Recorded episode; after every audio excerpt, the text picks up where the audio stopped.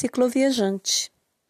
Podcast para você ouvir as histórias das pessoas que abrem suas asas para viajar, viajar longe. Continua com a gente que hoje vai ter história.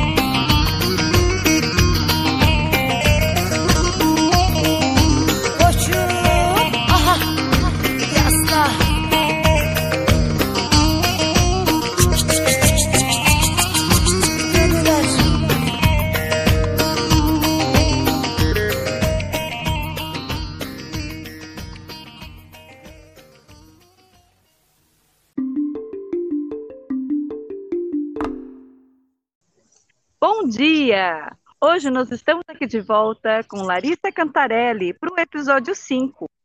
Nas últimas, nas últimas conversas nossas, ela contou um pouco sobre a sua viagem que começou no início de 2019, quando ela atravessou o oceano tendo a sua bicicleta e algumas coisas na sua bagagem, e o grande sonho de percorrer a Europa de bicicleta. Nesse meio tempo, lá a pandemia, acabou por meses parada em Israel e depois com planos de parar na Turquia. Ah, no último episódio, a Larissa estava na Capadócia, estava arrumando as suas malas, suas bagagens para ir para a Turquia. Então, onde será que a Larissa está? Larissa, conta aí, onde é que você está agora? Oi. Eu não consigo começar o episódio sem rir, né? Ah, eu tô em Capadócia, gente. Eu tô em Capadócia. Eu não consigo sair desse lugar. Apesar que eu já saí e voltei depois de três meses, mais de três meses, no nosso último podcast, né, Suzy? Isso. Eu voltei para Capadócia. É, foram três meses, eu estava olhando aqui a data, a gente gravou no dia 21 de maio, mas é uma pegadinha. Ela está na Capadócia, estava na Capadócia, mas muita coisa, muita estrada rodou debaixo do pneu da bicicleta Sim. da Larissa. Ela estava indo para a. Turquia, mas foi. Então, eu não sei nem se a gente vai conseguir contar tudo, porque foi muita coisa que aconteceu com a Larissa nesses três meses. Mas vamos lá, Larissa. Você consegue se localizar? É Capadócia, Turquia, Capadócia. Vamos Sim. contando um. Se não der, a gente deixa para mais um episódio. Pode ir contando. Sim, sim, mas assim, para quem não perdeu os últimos epi- episódios, assistem, porque tem vários outros acontecimentos. E do meu último episódio, eu já estava um pouco na estrada, né? É, eu tava, já tinha saído de Capadócia, eu tinha esperado o inverno, e aí eu tinha saído de Capadócia em abril, e eu estava na estrada, no meio da estrada, tinha acabado um lockdown aqui na Turquia, e eu estava cheio de planos diferentes, né? Por isso que o nome do, do episódio é Plano Sem Planejar, né? Porque é, eu mudei to totalmente meu plano e continuou mudando. Mas depois que eu saí de Capadócia, eu resolvi fazer a parte leste da Turquia, e eu fui para a parte que tem a cultura Kurdistã, aqui na, na Turquia, que é também perto da fronteira da Síria. Então, em abril, eu comecei essa jornada aí, lá por volta dia 19 de abril. Aí eu fui, fui pedalando, só que nesse meio termo, nesse meio, meio né, processo, começou uma, um lockdown aqui da Turquia. E eu continuei pedalando assim mesmo, porque eu, como turista, não fazia parte desse lockdown. Eu poderia é, circular livremente sem ter que ficar em lockdown, só os tours. Os turistas não. Então eu fui para essa parte Kurdistã da Turquia. Eu conheci assim cidades assim totalmente históricas, né? A cidade onde o patriarca Abraão nasceu, por exemplo, em Urfa. Eu conheci uma cidade chama é, Mardin, que é uma cidade também bem importante para todas as religiões. E aí eu, eu aprofundei bastante aí nessa parte perto da fronteira da Síria. E aí depois eu passei nessas cidades, eu, eu cheguei no mar Mediterrâneo, né, na costa da Turquia, perto aí da fronteira da Síria. E o meu plano era fazer todo esse mar Mediterrâneo até chegar em Tchanakale, que é quase a última cidade ali da, é, da fronteira entre a Bulgária, né, e a, a Grécia, a Bulgária e a Turquia, e, a, é, e, e, e ali ia terminar quase todo o mar Mediterrâneo também. E aí, então, eu fui nessa jornada pedalando, fiz todo o mar Mediterrâneo até chegar em Izmir, que é uma cidade antes de Çanakkale, que era a cidade que eu estava finalizando, pensando em finalizar toda essa costa mediterrânea e depois eu ia para Bulgária e Grécia. E aí eu fui fazendo essa jornada assim no, no mar Mediterrâneo e eu fiz essa parte bem tranquila porque aqui, né, na, aqui na Turquia, né, nessa, esse comecinho do Oriente Médio é o verão, quando estava o inverno no Brasil. E aqui no verão, gente, estava muito, muito quente. Ainda está quente, né, aqui em Capadócia. E aí eu fui pedalando nesse, nas, nesse, na costa da Turquia, que é uma lindeza.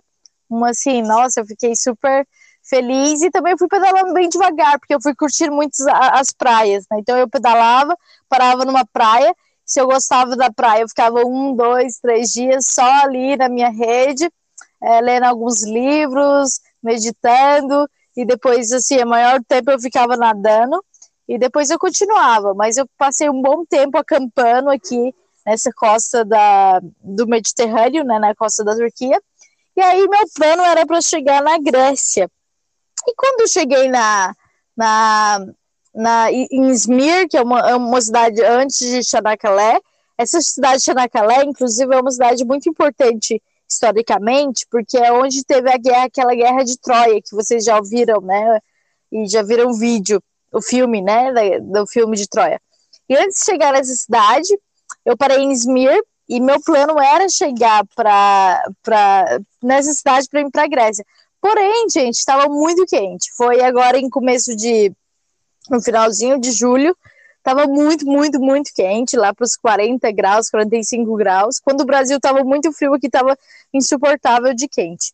E nesse meio tempo, estava tendo muitas queimadas aqui, né? Teve uma queimada bastante em uma cidade aqui na costa da Turquia que eu já tinha passado uns dias depois que começou a queimar, que foi em Fatih, e esse fogo foi alastrando as florestas e por, falta, por, falta, é, por conta desse clima tão quente, também começou a pegar fogo nas florestas de, da Grécia.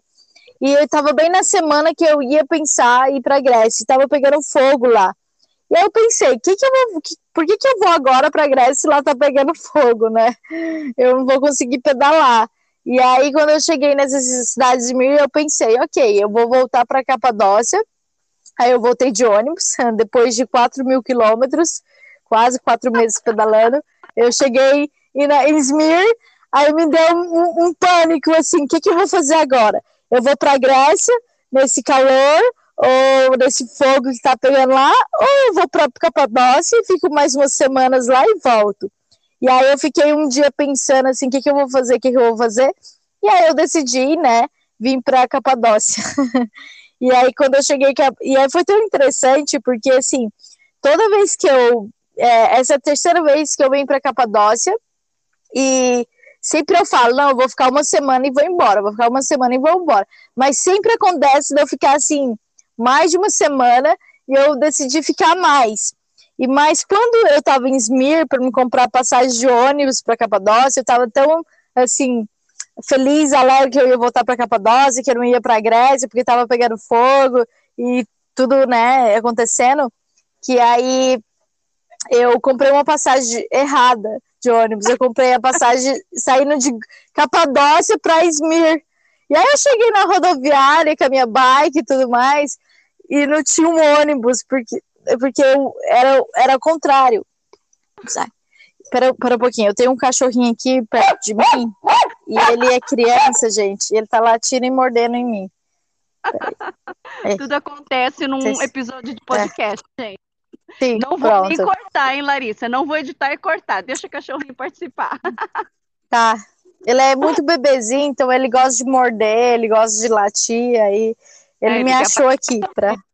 Sim. E aí, quando eu tô falando com você, ele acha que eu tô falando com ele. E ah, então. e aí eu comprei essa passagem errada, gente. Cheguei na rodoviária, era passagem vindo de Capadócia para Izmir. né, no... Você comprou o sentido contrário? Sentido contrário, Nossa. entende? eu, eu, eu acho que eu estava tão ansiosa para chegar em Capadócia, mas assim, aquele medo, porque toda vez que eu cheguei, é minha terceira vez na né, vindo para Capadócia, as duas outras vezes, a primeira vez, eu cheguei aqui em Capadócia e falei assim: quero ficar aqui. E fiquei seis meses. E aí e depois eu saí um momento da Capadócia, fui para uma outra cidade, e aí eu fiquei um mês nessa cidade, depois eu voltei para Capadócia de novo, pensando que eu ia ficar uma semana e fiquei mais de um mês e meio. E aí depois eu decidi é, retornar a minha viagem, porque já tinha acabado o inverno, começado o verão, e aí eu fui fazer toda essa parte que eu falei para vocês, que era a parte perto da fronteira com a Síria. E aí, tem quando eu comprei a passagem errado, é, tem, tem um imã, aqui tem um imã. Cidade. É. Não, tem um imã aí, eu... aí nessa cidade, não é possível. Tem, gente. Não entendo. Tem algo que está me prendendo aqui. Então, Capadócia, o cartão postal de Capadócia é essa visão dos balões, né? Os voos dos balões. E quando a Larissa começou a postar sobre a viagem dela, quando ela chegou aí, foi um deslumbre, porque não são só foi. os balões, né, Larissa? Aquela visão das é. casinhas é. ilustradas nas rochas, em todo aquele território, naquele terreno todo, e você acampando, ou estando, sendo recebida na casa dos locais, nossa, isso foi Sim. extraordinário de se ver, né? Porque Sim. o que chega para gente é, na maneira mais caminho comercial, né? O que se vende de cada lugar para as pessoas quererem visitar, acaba rotulando muito o lugar. Então, quando se fala de uhum. Capadócia, você já lembra balão. E aí você foi mostrando várias outras coisas desse lugar, né? É. E uma coisa interessante, que eu me sinto em casa aqui, sabe? Eu sinto que essa cidade aqui era a cidadezinha que eu morava em, no Brasil, que é Perinópolis. Aqui tem muito aqui tem muito vale, tem muita coisa para você caminhar, tem muito parque de diversão para bicicleta. Então, assim, todo dia eu tô meio que ocupada fazendo alguma coisa, caminhando, conhecendo pessoas, viajantes, e isso me, me deu uma nostalgia, assim, da minha casa, né, no Brasil, porque como você fica muito tempo pedalando, né, vou, vou entrar aí quase três anos de viagem, um ano e meio de pandemia, você sente uma falta de uma casa, um lugar assim, nossa, aqui eu me, me sinto em casa, sabe? Então, acho que a Capadócia, ela me pegou muito assim, sentimentalmente, por fato de eu pensar, assim, essa, Capadócia tem uma energia, né? Assim como a minha antiga, a minha antiga casa e como é Pirinópolis, onde eu morava. Então eu acho que eu me conectei muito aqui, sabe? Então, assim, com as pessoas, é, com a forma de vida aqui, que é uma vida mais pacata, tranquila, que é a vida que eu tinha. Então, quando eu cheguei aqui, eu falei assim, cara, é isso que eu preciso, eu preciso ficar aqui né, depois de, de passar um estresse muito grande em Israel por conta de pandemia, lockdown e assim, ter que estender visto e tudo mais. Então a, a Capadócia foi minha casa, né? E continua sendo. Então acho que meu subconsciente aí, meu inconsciente ainda tá me tá pedindo casa, né? Tá, tá pedindo assim, Larissa, fica um pouquinho em casa, né? Relax. Sabe o que eu acho legal? O episódio anterior, depois da gente conversar, geralmente acontece assim, para quem está ouvindo, a gente vai conversando, a gente tem mais ou menos uma linha, né, para ir conversando a gente deixa muito livre a conversa para ir fluindo conforme vai, vai se conversando, vai se lembrando das coisas, e muitas vezes o nome do episódio acaba sendo definido durante a conversa. E a gente deu muita risada no episódio anterior, que foi o episódio 3 da Larissa, e a gente acabou nomeando de a regra é não ter regra. Porque quando ela pensou que estava tudo definido, ela teve que ir mudando, mudando, mudando. E o interessante, Clarice, é porque quando a gente viaja nesse formato, a gente pensa assim que é tudo muito assim, só indo para frente, os caminhos são traçados de uma certa forma, abrindo, né, as possibilidades para o que aparecer, mas é como se você estivesse sempre indo. E aí acontecem duas Sim. coisas, né? A dificuldade da despedida, porque muitas pessoas passam dando a volta pela América do Sul, pelo mundo, e sabe que nunca mais vai voltar naquele lugar e ver, a, ver aquelas pessoas. E Exatamente. aí acontece justamente uma coisa muito interessante, que é esse retorno que você está tendo, assim, já pela terceira vez na Capadócia, que não é nada feio esse lugar para estar, né? E também essa é. situação de pandemia. Para quem é cicloviajante ou viajante em qualquer formato, mochilão, muitas vezes as pessoas acabam planejando, assim, de ir e não estar voltando e não ter data, né, para voltar. E o que pegou todo é. mundo prevenido foi justamente a pandemia. E em cada lugar do mundo, do planeta, está sendo, está acontecendo de forma é. bem diferente. E você teve assim a, a, vamos dizer assim, eu não falo muito a palavra sorte, mas aconteceu de você ser pega na pandemia num lugar onde você é. pôde ficar acolhida, passar meses em segurança, que foi a época. Né? Eu estou fazendo até uma recapitulação aqui para quem está pegando esse episódio pela primeira vez, para poder entender um pouquinho da história da Larissa. Pelo que você foi pega, ficou vários meses em Israel, depois você foi para a Turquia e ficou mais meses ali, a hora que você teve as fronteiras abertas, você decidiu continuar a viagem. E, e é onde eu quero chegar, mesmo você tendo traçado um plano para frente, mais uma vez você quebrou a regra, né? Em vez de ir atravessar a fronteira para a Grécia, você acabou retornando para um lugar que se tornou uma espécie de lar para você fora de Goiás. Então, yeah. e daí, Lisa? Então, sabe, sabe o que, é também, assim, eu acho que é, é, é, um momento, chega assim, também um outro, outra coisa que me pegou muito de não ir para a Grécia agora foi o seguinte, nós brasileiros, a gente tem permissão para a zona Schengen, que a Grécia faz parte, de três meses. Então eu poderia muito bem é, ir para a Grécia, ficar dois meses, depois eu teria mais um mês aí, por exemplo, para mim entrar na zona Schengen. Porém, isso não me daria é, um tempo suficiente para mim sair da zona Schengen, porque eu já fiz alguns países dos países balcãs aqui, que não é zona Schengen. Então, isso é meio que uma uns países que às vezes quando eu fico na zona Schengen, eu volto para os Balcãs, assim como a Turquia, espero três meses para voltar de novo para a zona Schengen, porque essa é a regra. Então eu estava assim pensando. Explica para quem está ouvindo o que é a zona Schengen. A zona Schengen é, é o livre. É, vou tentar explicar, gente, mas depois vocês dão uma procurada no Google se eu estiver errada. mas assim, é, a, nós brasileiros, a gente é um certo privilegiado, porque a gente é, alguns países a gente não precisa de visto para entrar. A gente precisa, a gente só tem a permissão de estadia. E aí, geralmente, você não precisa de visto, você entra no país com essa permissão de estadia. Depois do período da permissão de estadia, aí sim, se você quiser ficar mais, você precisa de visto. Se não, você tem que sair do país Aí você tem as regras da quantidade de tempo que você tem que estar fora do país para entrar de novo. A zona Schengen, ela é, é a zona da Europa, que assim, tem a, é a União Europeia, que alguns países que faz parte da União Europeia, e algum desses países da União Europeia faz parte da zona Schengen. Ou seja, são duas coisas, União Europeia e zona Schengen. Alguns países que faz parte da União Europeia faz parte da zona Schengen mas algum, alguns países que fazem parte da zona Schengen não faz parte da União Europeia. Por exemplo, a Suíça. A Suíça não faz parte da União Europeia, ela não é zona Schengen.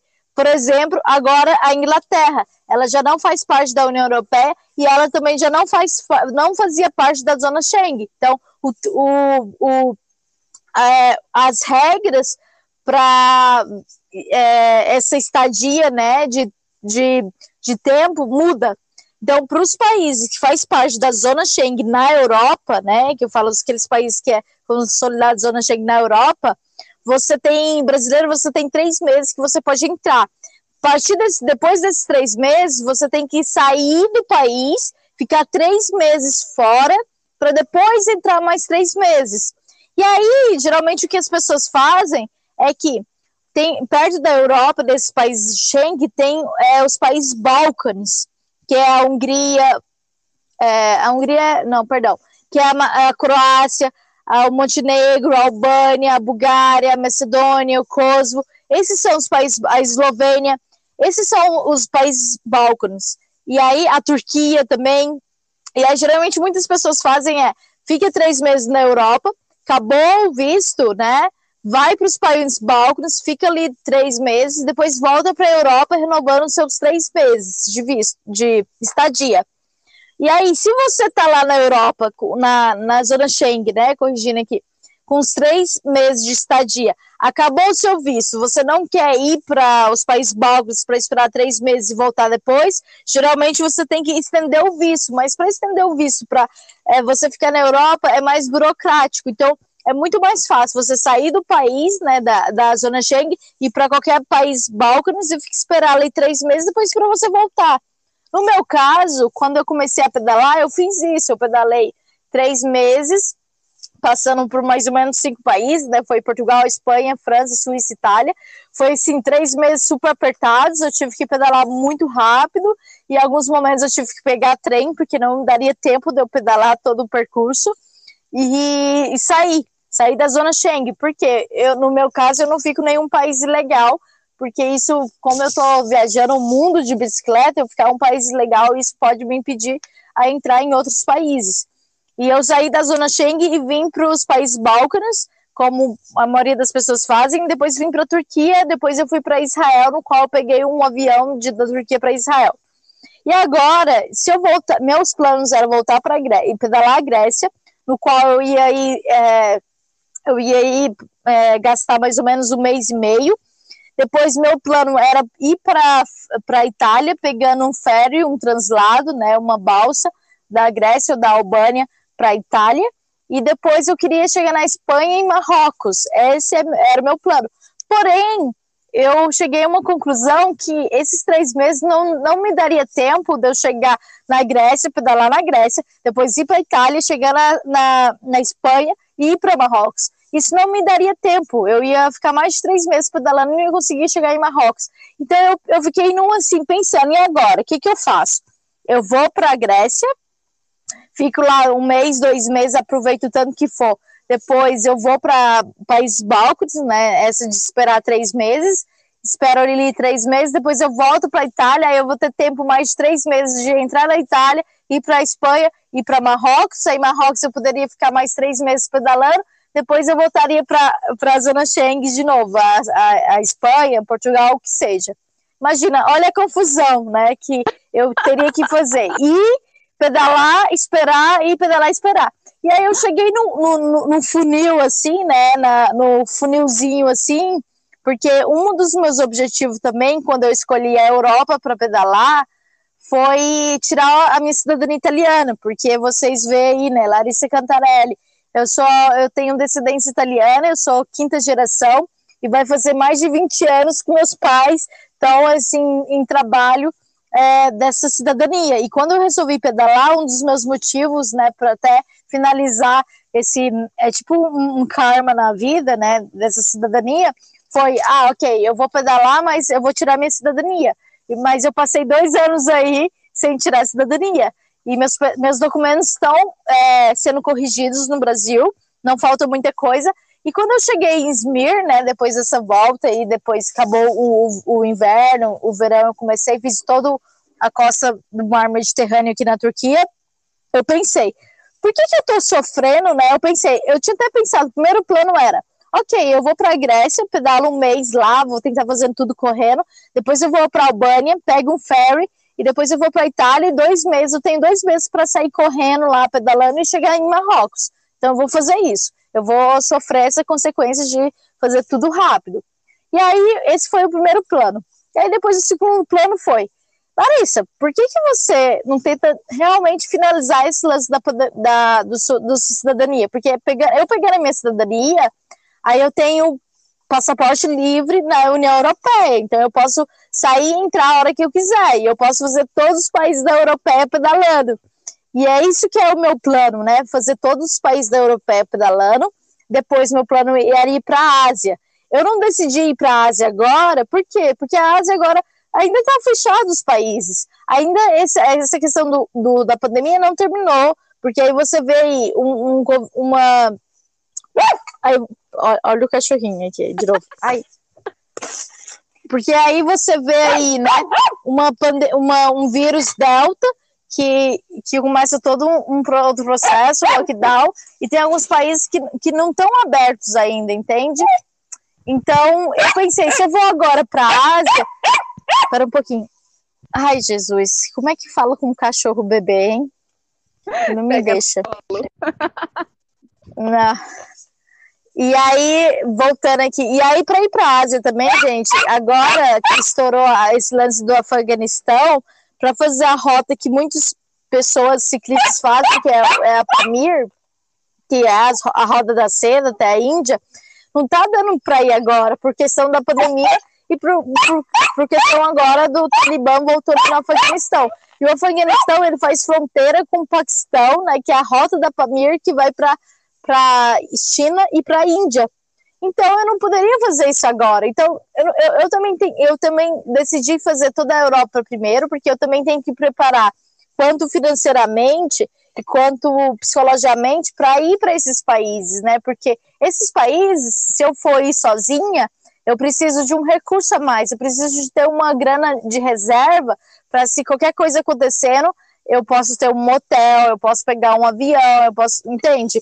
Peraí, gente, só um pouquinho. Esse cachorro, ele subiu numa mesa aqui. Pronto. É um cachorro, gente, é um cachorro, é um cachorro turco, sabe? Ele é uma criança, ele, ele tá bem grandinho, mas tá grande por ser um, um bebê de dois meses. Esse cachorro, ele vai crescer, ele vai crescer muito. E ele tem muita energia, porque é cachorro que cuida de ovelha e Nossa. carneiro, é, é, cão, é cão pastor, né? Pastor como você fala, aqueles pastor cão. E, e ele tem muita energia, então ele vê qualquer coisa, ele quer subir, ele quer morder. E aí a tia Larissa aqui gosta de cachorro, mas não agora. Vou uma foto com ele para ser a capa do podcast hoje, hein? Vou, vou tirar.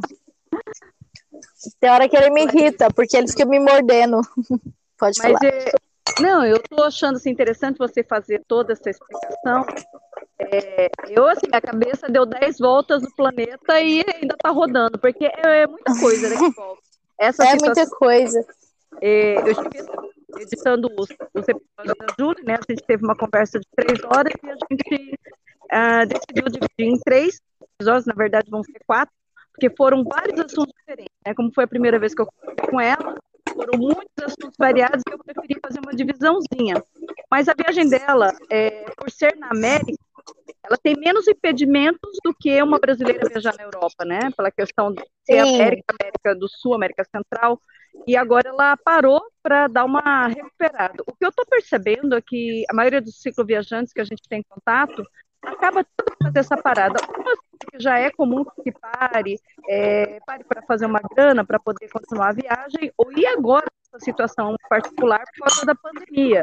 E aí, mais né, coisas, né, mais detalhes da sua viagem, essa questão da, do confronto que está tendo no Afeganistão, é, essa situação de você também estar tá querendo fazer a sua cidadania italiana para você ficar mais tranquila, né, para continuar a sua viagem. Então, tudo isso está tá sendo colocado num pacote, um liquidificador, é. para você ver o que, que dá, né? O que, que sai daí. É. Mas é. Ô, Larissa. Eu acho, eu acho que para todo ciclista, né? Para todo ciclista tem hora que chega num funil, assim, que você tem que ter cautela nas suas decisões, né? E, e, as decisões elas são muito inconstantes, né? Quando você está em viagem. E aí, aí eu resolvi voltar para Capadócia, né? Aí eu teve, eu tive esse ato falho aí de comprar passagem já saindo de Capadócia para a minha cidade onde eu estava, Izmir. E foi um ato super falho, porque eu tinha medo de vir para Capadócia e não saber quando que eu ia voltar. e aí eu já de cara já comprei a passagem de volta. Olha só. Ô Larissa, é, vamos dar uma recuperada na tua passagem ali pela costa do Mediterrâneo, porque eu acompanho a tua viagem, né? Em algumas épocas eu estou mais ali presente, vendo os teus stories, principalmente porque eu percebo assim, muitas vezes não dá para fazer aquela publicação no feed assim mais captada, explicando com texto e tudo mais, mas os stories têm funcionado bem para quem está em viagem, né? A, a Natasha também usa esse é. recurso, você também usa bastante esse recurso, a gente até brincou, né? Ali dá para você fazer dar uns flashzinhos rapidinhos de onde você está. E você conseguiu uhum. situar a gente em várias cenas, assim, barco, nadando, em rede, na beira do mar. E você também é, falou muito da sua expectativa de chegar no Mediterrâneo. Né? O Mediterrâneo já tem um glamour de. Bom, é assim, é fácil isso, né? Qualquer pessoa, acho que mesmo europeu, também tem esse glamour uhum. de chegar no Mediterrâneo. Aquela coloração diferenciada. Então, conta um pouquinho, porque eu, eu lembro dos, dos vídeos que você fazia, você pedalando, aquela ansiedade de chegar, chegar, chegar no Mediterrâneo. Então, conta um pouquinho dessa parte da tua viagem. Nossa, eu acho que o mar Mediterrâneo, assim, me, me traz essa parte oriental, né? Hum. Essa. Porque o primeiro contato que eu tive com o mar Mediterrâneo, claro, foi na Turquia quando eu cheguei aqui, foi na Croácia também, quando eu tava na Croácia. Mas, assim, quando eu pensei assim, pô, é mar Mediterrâneo, quando eu tava em Israel, no mar lá Mediterrâneo de Israel. E aí, quando eu voltei pra Turquia, e vi, pô, esse mar é o mesmo de Israel, o mesmo aqui da Turquia, o mesmo de, da Croácia, tipo, tô no mar Mediterrâneo. Então, assim, me deu um, um clique assim, pô, eu tô no mar Mediterrâneo. e Foi por fato de estar aqui na. Porque você passou, mas você não, não pôde desfrutar da praia, não foi isso? Sim. Na, na, eu desfrutei um pouco. Na época, quando eu cheguei na, na Croácia, eu desfrutei muito, né? Na Turquia foi um pouquinho, no Israel eu desfrutei bastante no verão lá, quando eu, antes da, de eu vir para a Turquia. E aí eu fiquei um tempão na Capadócia, assim, sem ver o mar, né, sem ter esse contato com, com essa calmeza, essa tranquilidade do mar. E quando eu estava indo pro, pro le, le, leste da Turquia, né, que é o, a parte Kurdistão, uma parte também mais religiosa e tradicional, chegou um ponto que eu estava muito cansada, assim, das pessoas, do, do tipo ali, daquelas pessoas, e, e, eu precisava de um mar. Então eu tava assim, pedalando, contando os dias quando eu chegar no mar. E quando eu chego no mar, eu acho que assim como vocês aí no Brasil, quando chega no mar, aí você se sente uma leveza, uma tranquilidade, aí, aí o seu modo, assim, ele se, se transforma.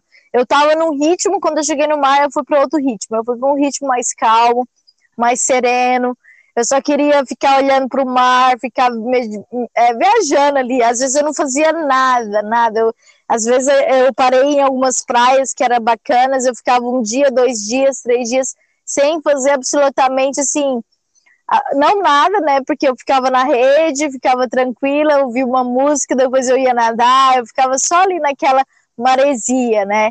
E assim, eu não sei porque eu gosto muito do mar, eu, eu sou apaixonada por mar, eu acho porque eu sempre fui ali do interior de Goiás, ele não tem muito mar, né? Tem cachoeira que é uma maravilha, também amo cachoeira.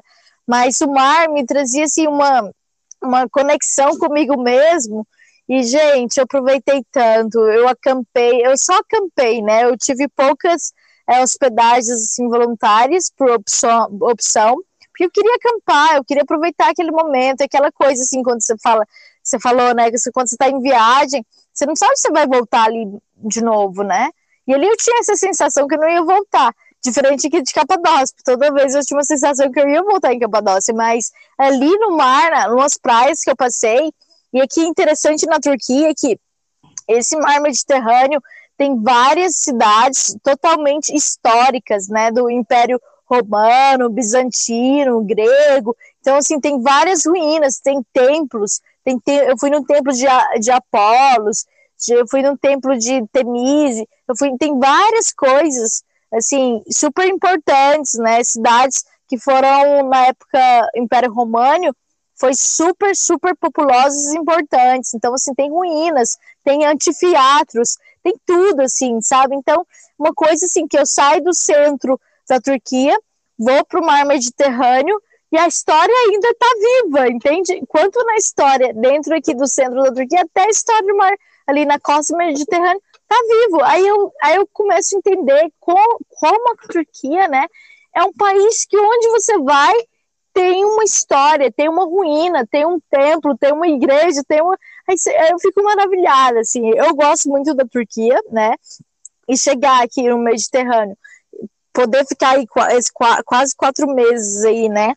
Eu fiquei, vamos dizer que eu fiquei um mês aí nessa parte Kurdistão, nessa parte perto da Síria.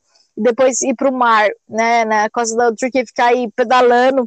E olha que Turquia, gente, tem subida e descida. Nossa Senhora. Eu peguei muita ladeira, muita ladeira, muita subida, muita subida.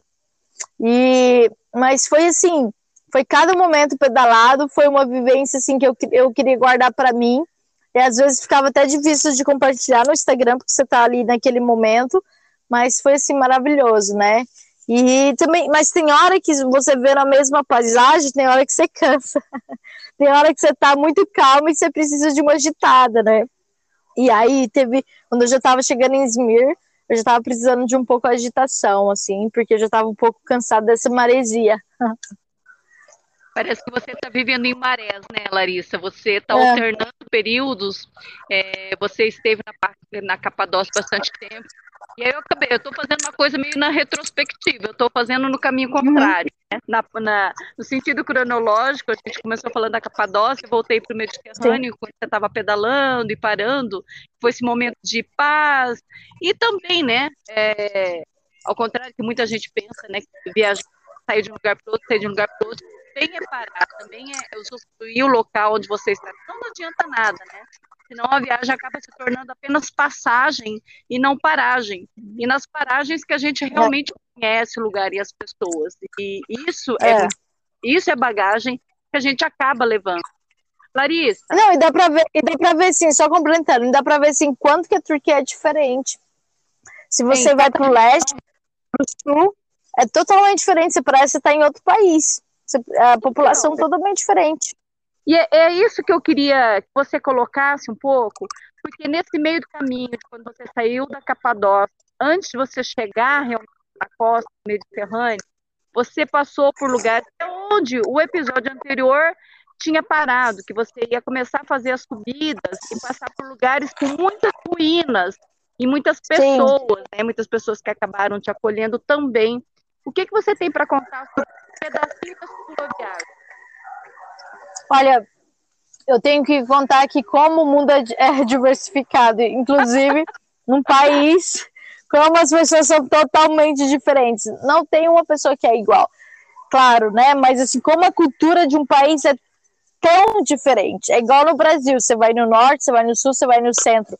Como é diferente, você parece que você está viajando em outro país, você está vivendo outra vivência dentro de um país. Então, isso eu, eu vivi muito, né? Então, quando eu estava ali no leste, estava tendo um Ramadã, que era o período religioso dos muçulmanos. Então, assim, ali naquela parte do leste da Turquia, tem muito mais, é, é, assim, é, religiosos, né, muçulmanos, do que no sul, do que no mar, no, nesse, nessa parte da costa do mar Mediterrâneo, porque nessa costa do mar Mediterrâneo é mais turístico, é mais é, pessoas da Rússia, da Ucrânia, e assim, eu vi outras pessoas, né? Então, quando eu estava ali no sul, vendo algum um, um pouco mais religião, as mulheres, os costumes mais tradicionais, né? as mulheres com roupas mais tampadas, de repente, eu tô ali no sul da Turquia, as mulheres de biquíni, né? Coisas assim, totalmente opostas, uma mulher toda tampada e uma mulher de biquíni. Então, assim, foi assim, eu acho que é, é acho que para você conhecer um pouco a cultura, você tem que ter um contato com essas, essas, pessoas locais, né? Então eu tive bastante acolhimento, como você falou aí, principalmente nessa parte é, leste da Turquia, porque são famílias mais tradicionais. são pessoas assim super curiosas para saber quem é o outro, quem é esse, quem é essa pessoa que mora lá no Brasil. Então eu fui muito acolhida, né? E conheci muito mais sobre a cultura deles, essa parte mais tradicional, no qual eu respeito muito e entendo, né? E quando eu fui para o mar Mediterrâneo, também teve pessoas que me acolhiam, mas com uma pessoa, eu digo assim, talvez com uma cabeça mais aberta, mais diferenciada, não tão religiosa, um pensamento assim, você, olha assim, pô, essa pessoa nem parece que é, tipo, aí tem pessoas que eu conheci que não considerava a Turquia como um país muçulmano. Ele, ele falava, não, a Turquia não é muçulmana, aqui não tem religião. E de repente eu estava no, no, no, sul do país falando a Turquia é né, toda religiosa, essa, essa, essa, esse peso muito grande da religião como muçulmano, né? Então, assim, duas coisas opostas no mesmo país. E é a mesma coisa que eu tive a vivência em Israel. É uma coisa bem, bem é, eu acho que simples para você entender o que é o oposto. Por exemplo, em Israel, quando eu tive lá, eu conheci a neve. Eu foi a primeira vez que eu vi a neve no Monte Hermont, no norte de Israel, perto da fronteira com a Síria. Nesse mesmo, praticamente nesse mesmo mês, eu conheci o deserto. E no sul de Israel, então assim, no oposto, no mesmo lugar, no mesmo assim, mês, eu conheci a neve e o deserto. Como que pode ser isso, entende? Coisas totalmente opostas, né? Um frio e um quente. Então, assim, eu, eu, eu ligo muito isso à Turquia. A culturas, é, as pessoas são diferentes. Não dá para você dizer que todos os turcos são iguais. Claro, nenhuma cultura. E assim, você vive a cultura, né? Então eu fui, fui bem assim, essa experiência de você ver, pô, aquela pessoa ali, ali, assim, quando a pessoa fala, eu sou de mar, do leste da Turquia, eu já tenho uma, uma, mentalidade como que é essa pessoa, porque eu estive lá, eu vi a, como que essas pessoas se vestem, como se elas se organizam ali. E quando essa pessoa fala, ah, eu, eu sou de Antalya, que é do sul da, da Turquia, eu já tenho essa imagem também. Então, assim, eu acho que com quanto tempo que eu tô aqui na Turquia, vai fazer quase um ano agora, em setembro, vai fazer um ano praticamente, e, e quanto que eu, eu, eu, eu, eu me sinto, eu não me pertenço aqui, mas o quanto eu, eu, eu sei um pouco da cultura, né, me, me sinto bem aqui, e como eu me sinto aqui, eu achei minha casa aqui em Capadócia, né, então eu acho que essa diversifica, essa, é, essa quando você pedala, né, isso é tão, essa vivência para mim é tão importante, você, você entender, assim, como que as pessoas se organizam, você vê que as pessoas são diferentes, você, de repente, você está no mesmo país, em culturas diferentes, assim, comidas diferentes, tudo diferentes. Então, assim, eu tive uma boa experiência e até crescimento pessoal de entender, de respeitar e de me entender também onde eu estou localizada e quais são as minhas decisões, entende? Porque tem isso também. Você sabe que eu estou achando interessante, né? Eu estou ouvindo você falar. Uhum. É, você acabou escrevendo em tudo isso que você falou exatamente o espírito da viagem. Porque quando Sim. você é, acaba sendo engolido por uma rotina né, de casa, trabalho, trabalho, casa, e passa os 365 dias do ano, e muitas pessoas trabalham esperando 30 dias no ano para tirar férias e fazer alguma coisa, e muitas vezes o cansaço ou, ou mesmo o comodismo faça com que a pessoa nem saia da sua cidade e não que isso seja a regra de ser feliz ou a regra de fazer algo diferente, mas quando a pessoa uhum. acaba dentro de um quadrado de concreto e não vai ver o que tem do lado de lá da porta, do lado de lá daquele risco no horizonte, ela vive as mesmas coisas um mês, outro mês, um ano, outro ano, e passa a vida toda sem conhecer lugares e pessoas diferentes, costumes diferentes, culturas diferentes. Então, é, nesse teu relato agora, né, nessa tua fala agora, de um mesmo país que é muito menor que o Brasil e que num país pequeno assim existem formas de se viver tão diferentes, a, o, o conservadorismo ou a negação dessa cultura local desse país de uma forma tão gritante. E você compara com o Brasil, mas o Brasil a gente acha mais compreensível porque é um país de tamanho né, continental.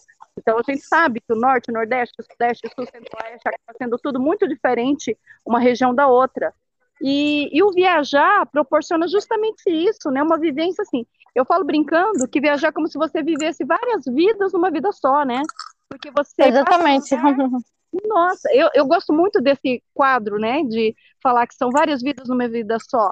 Porque quando você sai, realmente, né, eu gosto muito de metáforas, né, Larissa? Você sabe disso. Então, quando sim, você sim. a porta, é, você está permitindo. Tá, agora eu comecei a leitura de outro livro. Ou a escrita, né? Você escreveu um novo livro. Aí você passa de novo por outra porta. E é como se fossem vários locais, né? Conectados por portas, mas que a gente tem que atravessar. E essa comparação é interessante, Larissa, porque, tá, nós somos suspeitas para falar de viagem, porque nós adoramos viajar, né? A gente procura sempre estar fazendo isso. E muitas pessoas não saem, né, desse quadrado de concreto, mas não precisa ir tão longe, né? Você está Não. Turquia, você está em Israel, você está viajando o mundo, mas muitas pessoas não conseguem dar a volta no quarteirão, é, sair de uma cidade para outra, é do interior ir para o litoral, é do litoral ir para a serra, e fazer essa mudança de local, porque toda mudança acaba favorecendo o quê, né? Você está numa situação nova, opa, ai, como é que eu vou lidar com esse novo? E, e se a gente não se proporciona se deparar com o novo, a gente cai numa coisa assim morna, numa coisa assim automática, você parece que vive no stand-by, você vive no piloto automático, e isso é muito ruim, é como se você já tivesse morto vivendo. E, bom, falei um monte. Eu, eu fico assim, me prometendo, eu não vou falar muito, mas assim, quando eu escuto uma como a sua, não tem como eu Mas tá viajar. certo. Mas é isso. Mas você sabe que eu acho que se você tá numa. Até na sua cidade você vai ver essa diversifica- diversificação, né? Se você tá numa cidade grande, você vai ver a periferia, o que não é periférico, o que é centro, o que não é centro, o que tá no meio ali, entre centro e não periférico. Você vai, vai ver que as- aquelas pessoas que moram naqueles lugares são diferentes. Mas a gente tá tão, igual você falou, automático, né? De achar que que a gente não vai conseguir ver isso em pequenas cidades, mas existe essa diferença em pequenas cidades, culturas, tradições, tudo, né? Então eu acho que, é claro, quando você está viajando, você tem mais contato porque você está é, dentro dessa bolha, desse contato, né? E eu imagino se eu estivesse no Brasil, na minha vida cotidiana, eu não conseguiria ver isso. Mas como eu estou em viagem, também me proporciona ver esse tipo de coisa, né? Então, é, mas também tem essa questão da pessoa querer sair um pouco da bolha, independente de onde ela tá, não é porque eu tô viajando, mas independente de onde ela tá, ela como poder ter essa visão também, onde ela está, né, né nessa plurali- pluralidade, né, nessa o quanto que as pessoas são diferentes, né? É, até tem uma frase que eu também uso muito, que é assim, não adianta mudar o lugar se não mudar o olhar. Depende, assim, É, é, isso até foi, assim, um papo também, uma das coisas que eu conversei com a Júlia, porque é, a gente estava falando sobre o turista, o viajante, né, os olhares diferentes durante uma viagem. E muitas vezes a pessoa está viajando, mas ela não, ela não se integra ao lugar. Então ela só está Sim. passando. Então, às vezes a pessoa roda o mundo, é aquela coisa, né? Os alfinetinhos no mapa, É. aquela conversa assim, ah, quantos países você conhece? Mas ela passou É. por vários países, mas não conheceu realmente.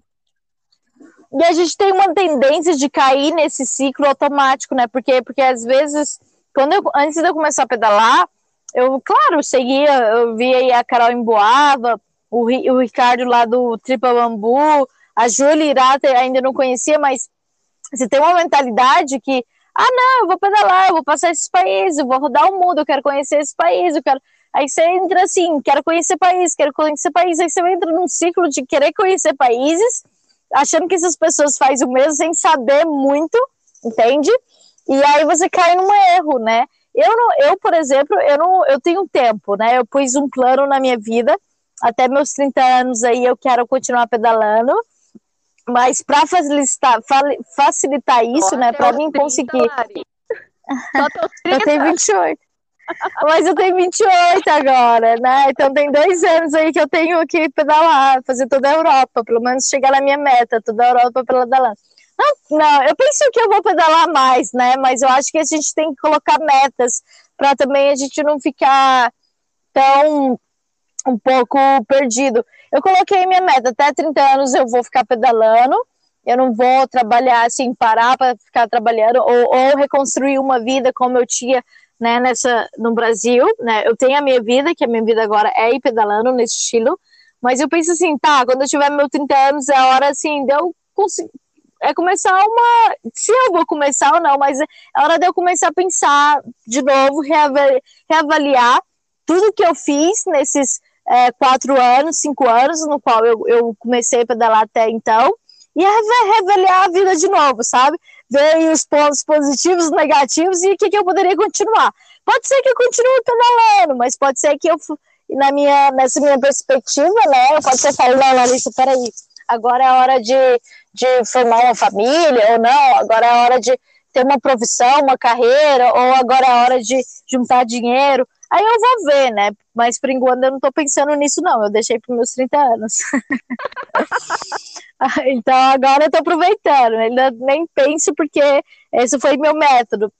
E assim, uma das, um dos meus objetivos que eu voltei para Capadócia, e aí eu pensei assim, tá, eu vou voltar para Capadócia, que a minha amiga, que desde eu conheci a Flor, que antes da, é, quando eu cheguei praticamente nos primeiros meses de Capadócia, eu conheci essa Flor, que ela é uma argentina, e a gente estava no mesmo barco.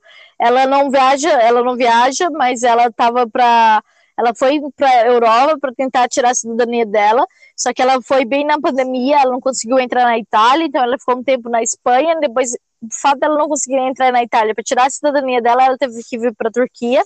E aí a gente se conheceu em Capadócia, a gente virou muito amiga e a gente viu que a gente estava no mesmo barco, que, assim, eu precisava dela e ela precisava de mim de uma forma de companheirismo, né? Não de uma forma de eu preciso de você, eu vou te usar, mas de uma forma de companheirismo. E quando eu decidi viajar de bike, eu tinha até falado para ela, ó, se pá, eu ainda volto para Capadócia para dar um tchau e depois eu volto para minha viagem. Então tinha esse essa expectativa. E nesse meio tempo, ela alugou uma casa aqui, gente, dentro da rocha, dentro da pedra, ela e uma outra pessoa. E a, ela alugou com outra pessoa, mas a outra pessoa tem que voltar pro país dela. E ela ficou aqui sozinha nessa casa da pedra. E ela falava, Larissa, ó, vem que você tem lugar, vem que você tem lugar. Aí juntou assim tudo, né? Juntou que eu tinha lugar em Capadócia, dentro, né? Porque eu poderia ficar nessa mesma casa dela, dentro dessa rocha. E aí eu pensei, tá, eu vou, Talvez eu fique um mês lá, né? Porque eu tinha comprado minha passagem, né? Que eu falei, meu ato falho, que eu tava com medo de vir e não saber quando eu ia, porque toda vez que eu vinha para Capadócia eu não tinha saída é, não tinha volta, né? E aí quando eu comprei a passagem dessa volta, eu, é, dessa volta eu coloquei uma data que eu ia voltar para minha para Izmir, depois eu ia para Grécia, que é dia 26 agora de setembro. E aí eu comprei a passagem de vinda e tendo essa passagem de volta. E aí, quando eu cheguei aqui, gente, aí tudo muda, né? aí eu cheguei aqui, vi esse lugar, eu, assim, eu tô apaixonada nesse lugar. Aí, aí eu comecei a sofrer. Mas como que eu vou embora dia 26 de setembro? Eu não consigo ir embora dia 26 de setembro, mas a passagem está comprada, né? Eu não posso. E aí eu, tem uma coisa que eu não gosto é de perder dinheiro. Tem uma coisa que me deixa grilada é quando eu perco dinheiro. Seja eu comprando uma coisa errada, seja eu não tendo paciência e gasto numa coisa que eu poderia ter esperado, seja eu comprar uma coisa e não usar. Isso, isso para mim é perda de dinheiro e eu fico muito grilado quando eu faço esse tipo de coisa e perco o dinheiro. Então eu já tinha colocado na minha cabeça assim, Larissa, você comprou essa passagem de volta de falha, né, um ato falho, agora você vai voltar, você não vai mudar seus planos. E aí quando eu cheguei em Capadócia, aí eu pensei assim, pô, eu quero tanto tirar minha cidadania, mas por falta de grana ainda não saiu, por que, que eu não acho um emprego aqui em Capadócia? Juntei uma grana e depois eu vou direto para a Itália, tiro esse lance da cidadania e pronto. Aí eu tenho um passo livre, eu não tenho que ficar me é, planejando tanto e com medo de se eu vou, eu não vou, aí se eu vou, eu tenho que fazer isso. Não, eu tiro essa cidadania, acabo com isso, vou para Marrocos, depois eu volto e pedalo toda a Europa assim, no meu tempo, né? E aí eu consigo é, finalizar esse meu plano. E aí me veio essa ideia, e aí eu falei assim, pronto, eu vou trabalhar em Capadócia. Mas sabe quando você fala assim, vou trabalhar, mas você não faz nenhum esforço para procurar um emprego? Eu vim para cá, assim, vou trabalhar, mas eu não quero fazer esforço para procurar emprego. Se, se, se achar, eu vou. Se não, tá tudo bem, eu vou seguir meus planos. Eu tinha dois planos, né? Que era voltar e ir para a Grécia, eu já, já tenho essa passagem, ou procurar um emprego aqui de forma mais fácil, sem que eu tivesse ter tido esforço, porque eu queria seguir meu primeiro plano e, e depois pegar minha cidadania. Isso não é que um dia, do nada, um amigo meu, que eu já tinha falado para ele que eu queria achar um emprego, ele falou assim, Larissa, vem para cá porque tem um hotel aqui que está precisando de um emprego, né, de uma pessoa, quer dizer, que precisa trabalhar.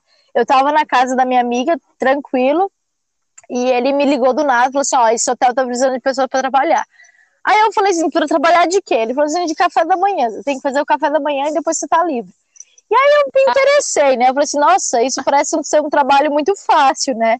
E na hora, assim, por fato de eu não ir atrás, e o trabalho veio atrás de mim, eu fui lá ver esse trabalho. E aí, conversando com a pessoa, falou assim: ó, oh, olha, a gente é preciso de uma pessoa para fazer café da manhã, a gente paga tanto tal. Se você está interessado, a gente pode pagar tal X. Aí eu falei assim: nossa, é só café da manhã, né? Vai ser facinho. Eu falei assim: não, beleza. E aí, como eu, assim, eu falei assim: já que eu vou trabalhar, eu quero mais dinheiro, né? Porque aí eu pego minha cidadania e pronto. E aí eu falei para ele: se você quiser, eu posso fazer outras coisas, como housekeeping. Housekeeping é, em inglês é tipo uma diarista, aquelas que cuidam dos quartos, né? Que limpa quarto. E aí eu falei assim: eu posso fazer isso, mas depende de quanto você me, vai me pagar. E aí eu fiquei uns três dias ali fazendo um teste, e aí no final ele me deu um valor X. E aí ele me deu, falou assim: ó, oh, posso pagar isso X por mês. E aí, fazendo meus cálculos, eu pensei, pô, se eu ficar dois meses aqui, no máximo três meses, eu consigo dinheiro de sobra para me fazer a minha cidadania e ter meu passaporte livre e não me preocupar mais com isso. Aí eu pensei, beleza, eu vou fazer isso. Mas também, antes de eu vir aqui para. É, e quando eu cheguei, mas também, aí eu aceitei o trabalho. Porém, tinha as minhas condições. Porque eu sou uma pessoa, gente, que eu não consigo trabalhar para o outro se eu não tenho a minha liberdade. Eu falei para ele: eu vou trabalhar para você, mas agora em setembro eu vou tirar 10 dias porque eu vou pedalar. Eu vou sair aí pela Turquia e eu vou pedalar. Aí ele falou assim, aí a gente conversou, conversou, aí ele falou assim, tá bom, eu te dou esses 10 dias. Aí eu falei assim, beleza, então eu tô aqui todo dia trabalhando, sem folga, né, eu, eu começo mais ou menos sete e meia da manhã, às vezes quando eu acordo cedo eu vou sete, e termino em volta das duas, duas da tarde. Às vezes eu termino uma, ou até antes, mas no máximo duas da tarde, porque eu também não quero me envolver tanto e trabalhar mais do que duas da tarde, porque eu quero meu tempo depois livre. Eu não, eu não gosto de me sentir que eu estou trabalhando para um lugar meu tempo está ficando muito, muito tempo nesse lugar, entende? Mesmo que eu tenha um propósito. Eu me sinto assim, nossa, eu tô, tô, tô, tô me vendendo, eu estou trabalhando escravo. Então, assim, eu, eu sou uma pessoa, assim, tem que ser bem negociado, e minha palavra é minha palavra. E aí eles, eles falaram: não, você pode vir, a gente vai te pagar o mês completo, você pode ir lá viajar e depois, quando você voltar, a gente volta de novo e conversa de novo. Aí eu, beleza. E aí agora já vai, daqui em 7 de setembro, né? Caiu justo nessa data aí problemática em todo o Brasil. Mas 7 de setembro eu decidi pegar um trem aqui na Turquia eu vou de novo perto da fronteira com a Síria agora, mas eu vou para perto da fronteira do Iraque agora, com a Armênia, e vou pedalar numa cidade lá que chama Van. Eu vou ficar uns 10 dias ali pedalando nas montanhas, porque ali tem a, a, uma montanha que chama Haran, que é a montanha de Noé, no qual, na história bíblica, Noé, quando estava no dilúvio, ele mandou uma pomba, né? Quando estava chovendo muito, acabou de chover, estava naquele clima, ele mandou uma pomba, um pássaro, para ver se tinha terra, se, ti, se aquele tinha acabado, né, aquele dilúvio. E aí dizem que essa pomba, né, achou esse monte ali, pegou um galho de oliva e voltou e deu a esperança que havia terra. E aí depois uh, teve aí essa finalização dessa etapa do dilúvio. Então esse, eu vou nesse monte no qual teve essa história de Noé, que é perto da fronteira com a Armênia e com o Iraque. Como eu não tenho muito tempo, eu vou pegar um trem 16 horas. eu vou chegar lá, assim, quase né, 16 horas, e depois eu vou ficar uma semana pedalando. Aí eu volto, aí eu vejo se eu vou continuar trabalhando aqui. Eu espero que sim, para me juntar essa grana para pegar a cidadania. E aí eu sigo o meu plano de ir para Grécia e para Itália. Mas assim, tudo indo certo, né? E, e os planos, eles sempre mudam, né? Mas espero que é, eu amo Capadócia, né? Não dá para me viver aqui. Ainda, ainda não vou viver aqui, né? Eu já fiz vários planos aqui de comprar casa. Eu pensava assim, nossa, quando eu ficar rica, eu vou comprar uma casa em Capadócia só para me ficar uns, uns dias, né, uns seis meses em Capadócia, depois eu volto.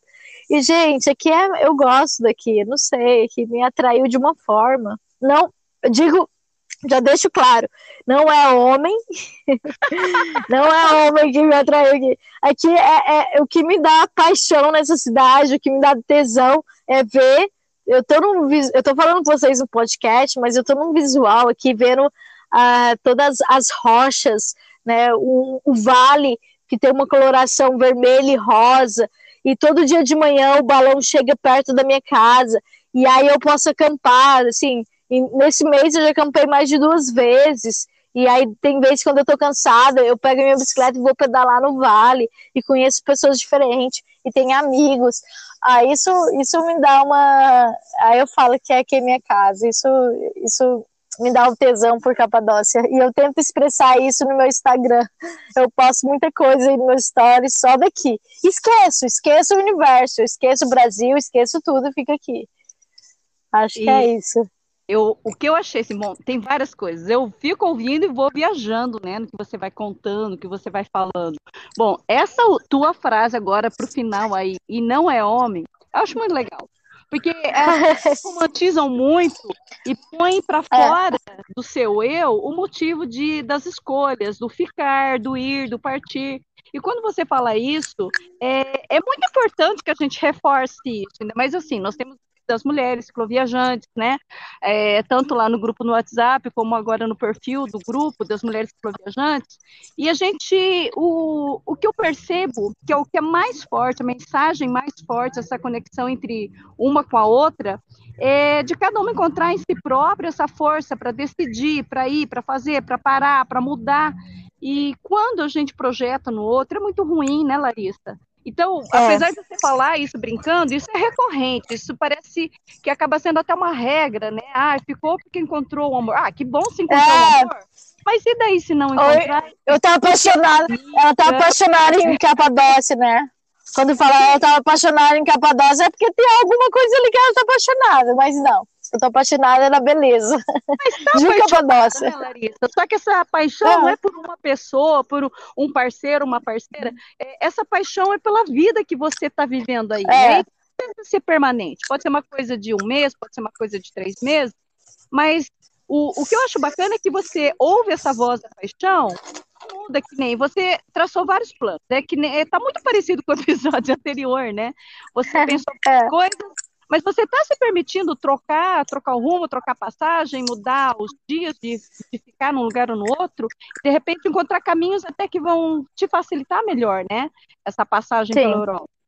E, e, não tem como não lembrar, sabe, é, da Chica, quando a Chica, a Chica no, ah. agora no final, ela morava no Anhangava, né? Ela sempre foi é, com espírito montanhista e muito aventureira.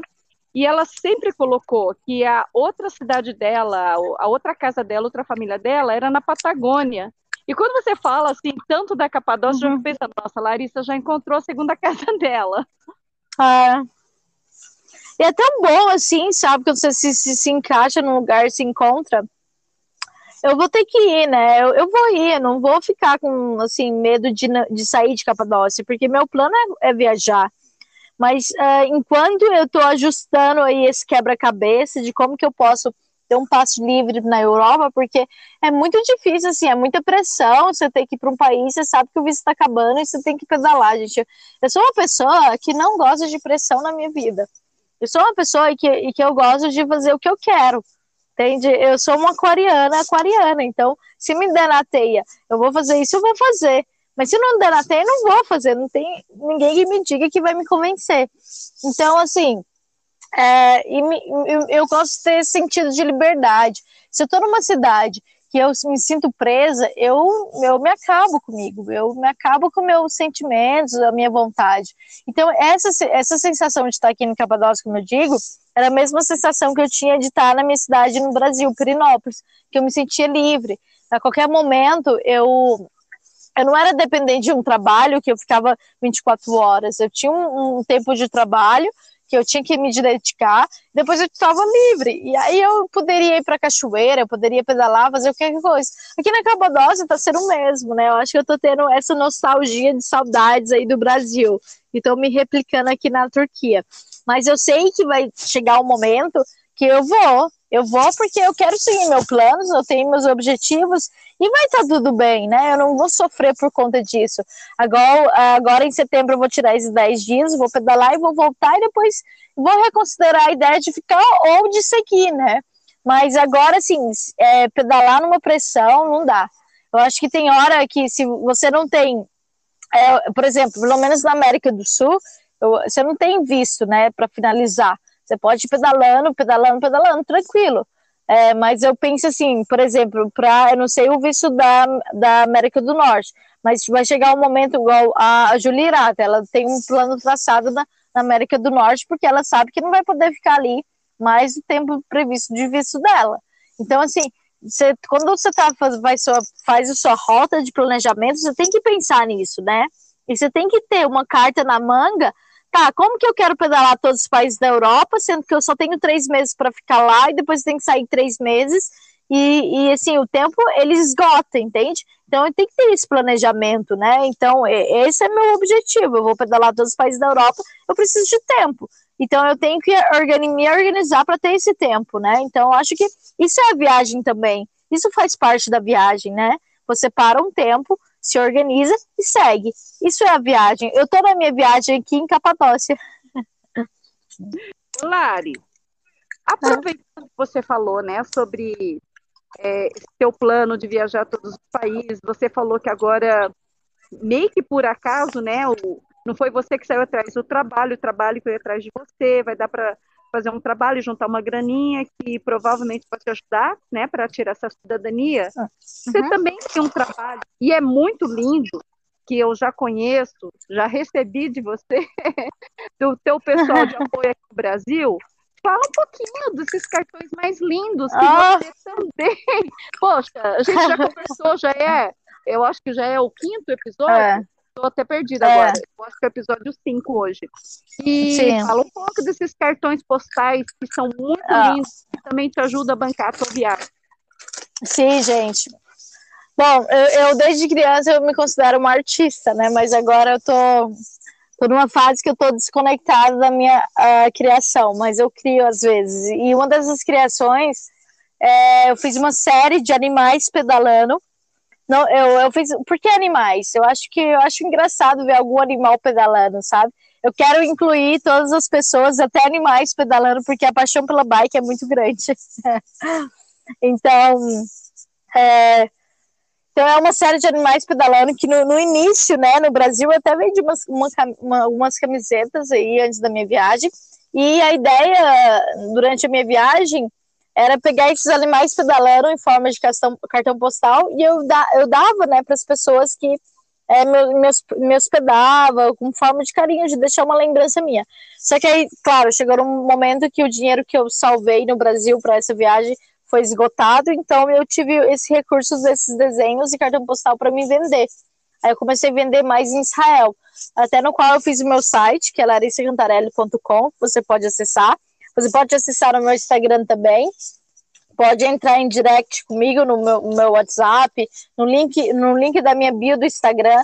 Você tem um link direto que você entra em contato comigo no meu WhatsApp e tem direto, você pode conversar comigo e tem o link do meu, do meu site. Então, esses cartões postais que, inclusive, pessoas aqui da Turquia, uma pessoa me ajudou, ele mesmo que fez, é, ele fez uma reprodução de, dos meus desenhos mas ele fez é, é, bolsas com essa reprodução dos meus desenhos por conta própria. Ele falou assim: Larissa, quero te ajudar na sua viagem, vou fazer umas bolsas para você. E ele fez as bolsas, ele fez alguns bottoms e até cartão postal no qual ele me deu e eu vendi para o recurso da minha viagem. E, ele viu isso, né? Então eu estou vendendo essas bolsas aqui na Turquia. Infelizmente, eu não consigo mandar para o Brasil essas bolsas, porque o, o, o valor né, da, do, do envio é muito caro, vai ficar caro para mim não vai compensar eu vender para o Brasil, mas eu vendo aqui na Turquia. Bom, mas se você está aí no Brasil, eu tenho cartão postais que meus pais, que são meus financiadores e também meus patrocinadores, meus agentes, meus produtores e tudo, é, meus fãs, eles são meus fãs número um, eles são todos meus apoiadores, eles enviam os cartões postais através de Goiânia.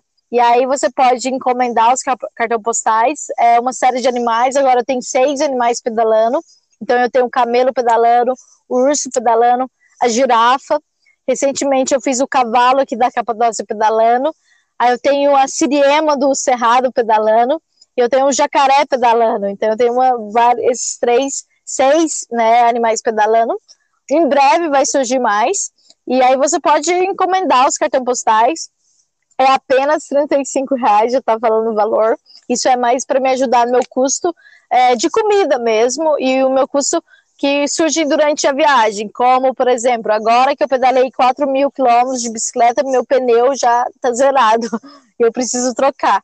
Então, são geralmente esses custos básicos que eu tenho, com comida, com a troca de pneu da bicicleta, com internet, que agora eu estou usando, preciso de uma internet para usar aqui, com alimentação e com algumas outras coisas em relação à mídia. Como, por exemplo, eu tiro várias fotos, eu preciso sempre salvar essas fotos no Google Drive. Aí eu preciso pagar um plano do Google. Então, todos esses cartões postais que eu vendo vai para meus custos de, é, mensais, né? E, gente, eu, eu, assim, sinceramente, eu sobrevivo com pouquíssimo, né? No máximo, é, eu tenho uma planilha no qual, se você quiser, eu posso até mostrar essa planilha de custos, que no máximo eu gasto por mês, no máximo 200 euros, Depende, às vezes eu gasto mais, porque às vezes eu tenho mais contribuição, né? Às vezes as pessoas não só compram meus cartões postais, mas ela contribui com certo é, contribuição qualquer, um certo valor, e essa contribuição eu sempre invisto na bicicleta. Por exemplo, eu tive uma contribuição é, do, da associação transporte ativo, e eu investi essa contribuição na minha bicicleta, no, meu, no que eu preciso, né, no conforto, para mim sair e continuando pedalando, e mostrar essa experiência para vocês é, de como que é uma mulher pedalando pelo mundo.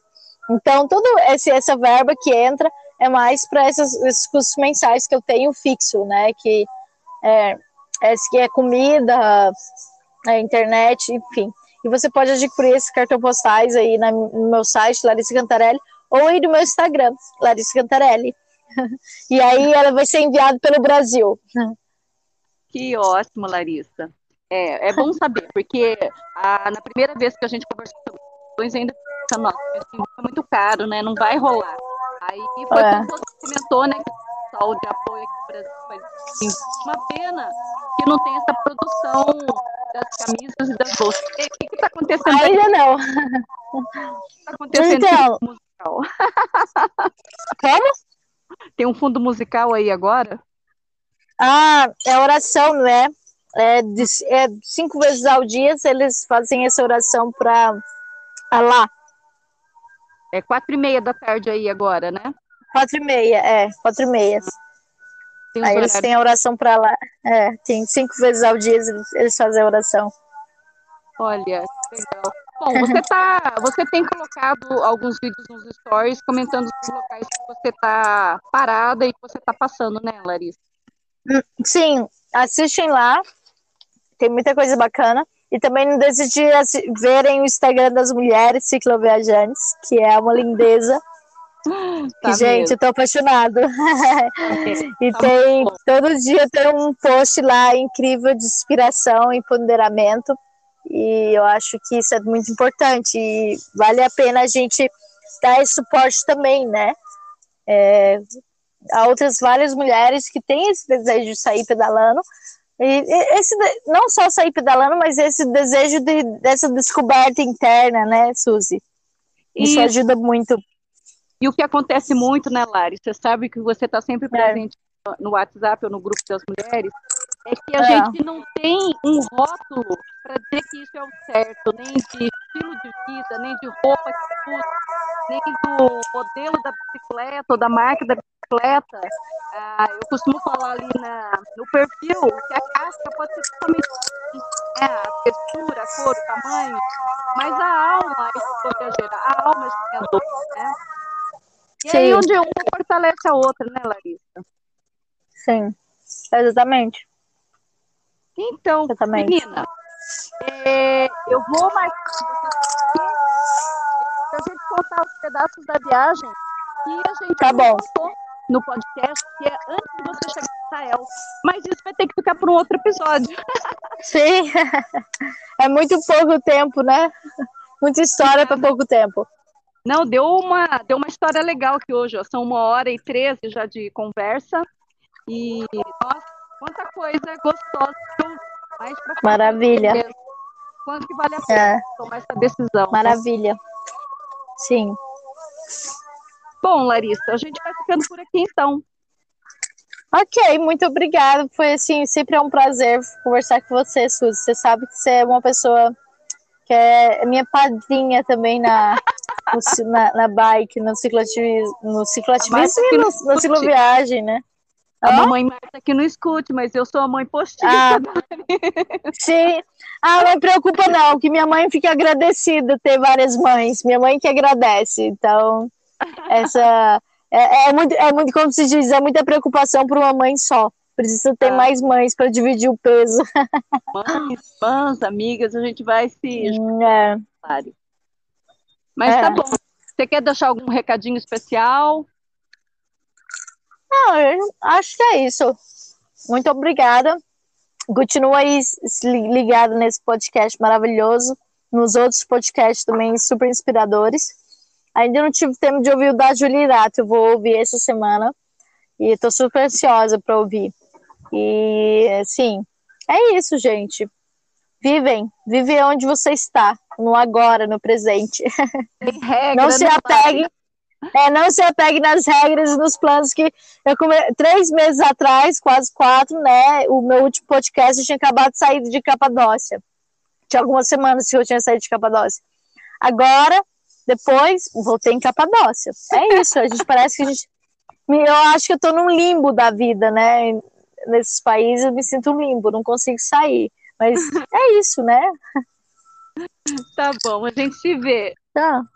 Então, beijo, tchau. Beijo.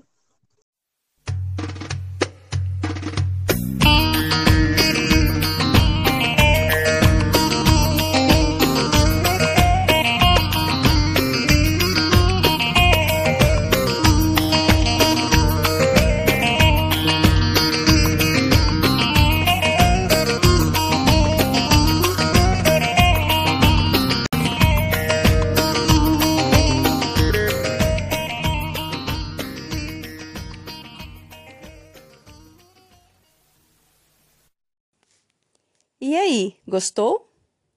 O episódio de hoje da Larissa Cantarelli mostrou pra gente que além mar, há lar. E mesmo numa viagem, você pode se identificar com lugares, com pessoas que te acolhem, te fazem sentir em casa. Numa pandemia como essa, onde você fica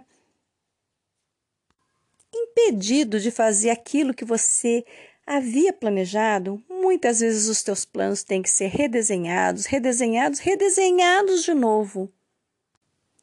E se o episódio anterior teve o nome de A Regra é Não Ter Regra, o de hoje. O de hoje mostra que na verdade uma viagem se faz é no caminho e que por mais que você planeje o que você pretende fazer, você tem que ter os olhos é muito abertos, os olhos da alma, para abraçar o que vem, para perceber que muitas vezes o retorno a uma cidade não é um voltar atrás, mas é um seguir em frente e perceber que há muitos caminhos que têm um start aonde você já passou. Gostou? Compartilhe esse episódio, se inscreva no canal para receber as notificações do canal de podcast Alma Cicloviajante. Esperamos vocês na próxima.